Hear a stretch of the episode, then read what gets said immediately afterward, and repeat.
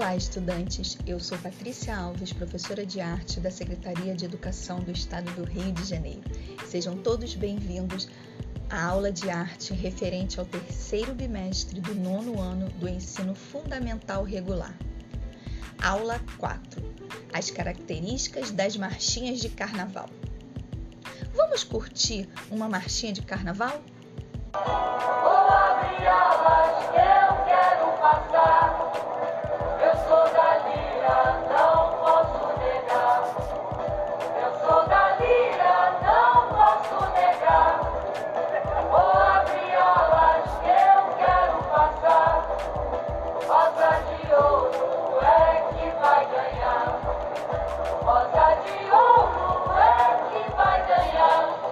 E então, gostaram? Lembraram dessa marchinha, o Abre Alas de Chiquinha Gonzaga? Vamos ouvir agora algumas características das marchinhas. As marchinhas brasileiras são uma mistura da marcha portuguesa com alguns ritmos norte-americanos. Acrescente a receita a sátira e a criatividade dos compositores brasileiros e está formado os grandes sucessos dos carnavais do país. O Abre Alas de Chiquinha Gonzaga foi lançado em 1899, após ter sido encomendada pelo Cordão Rosa de Ouro. Cantada até os dias atuais, ela virou um símbolo do carnaval brasileiro. Antes do surgimento das marchinhas, os brasileiros curtiam ao som de músicas europeias. A partir do ritmo e da composição de O Abre Alas, outros autores se inspiraram e passaram a criar outras marchinhas, transformando-as na cara do nosso carnaval. Algumas características ficaram marcantes nas marchinhas de carnaval. Elas são tão internalizadas que imediatamente é impossível identificar uma composição nesse estilo. Elas oferecem um importante retrato de diferentes situações do cotidiano. Temas como o amor, a política, o preconceito, as profissões, homenagens são constantemente abordadas nos temas das marchinhas. As marchinhas têm uns traços importantes: compasso binários, letras pequenas e simples, sentido ambíguo, facilidade no entendimento e memorização, humor, melodia simples, crítica social e política.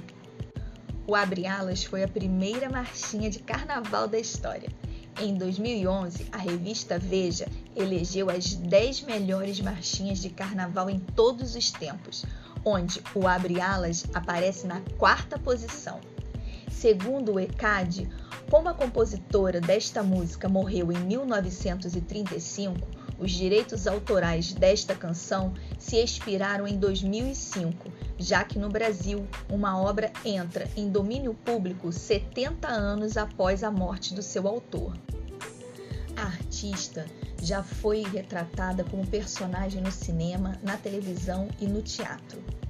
Ela foi homenageada com a medalha de reconhecimento, a medalha de reconhecimento que tem o seu nome, Chiquinha Gonzaga, criada através do projeto de Resolução 14-1999. É conferida a mulheres que militam em prol das causas democráticas, humanitárias, artísticas e culturais no âmbito da União, dos estados e municípios. Chiquinha participou da campanha abolicionista e da proclamação da República do Brasil.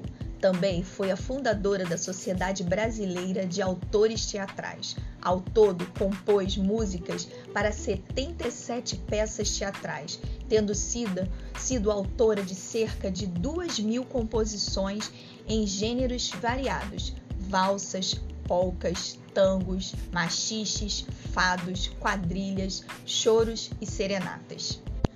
Por volta de 1899, Chiquinha conheceu um músico jovem, 36 anos mais novo que ela, e iniciou um relacionamento escondido.